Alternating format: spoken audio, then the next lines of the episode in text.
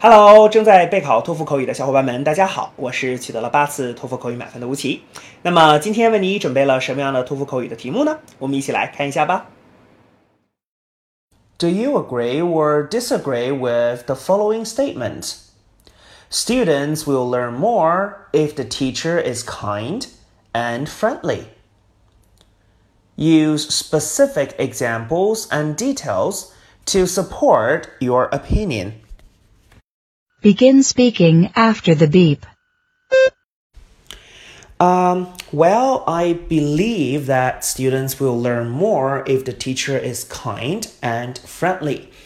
Um, because in this case, students can feel relaxed. You know, they can feel that they are at ease. So during the class, they are more likely to focus on the on the on the content on the lesson. Then I'm sure they can learn better. And besides, when the teacher is kind and friendly, students will like to become friends with them. And they always listen to their friends, right? So in this case, they are more likely to accept their teacher's ideas or even sometimes criticisms.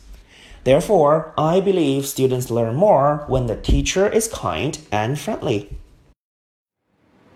好的，那么以上呢就是我们今天啊所给出的这段满分回答。接下来需要屏幕前的你做些什么呢？那就是要跟读和模仿这段录音，放一句录音，跟读模仿一句，再放一句录音，再来跟读模仿一句啊！所有的整段录音呢，反复模仿五至七遍。这样的话呢，相信屏幕前的你就可以掌握其中的单词、短语和句型。那么持之以恒的话呢，我其相信在你的托福口语考试当中，你就会把这些单词、短语和句型自如的、流利的应用出来。那么。我觉得你离托福口语的高分就不再遥远了。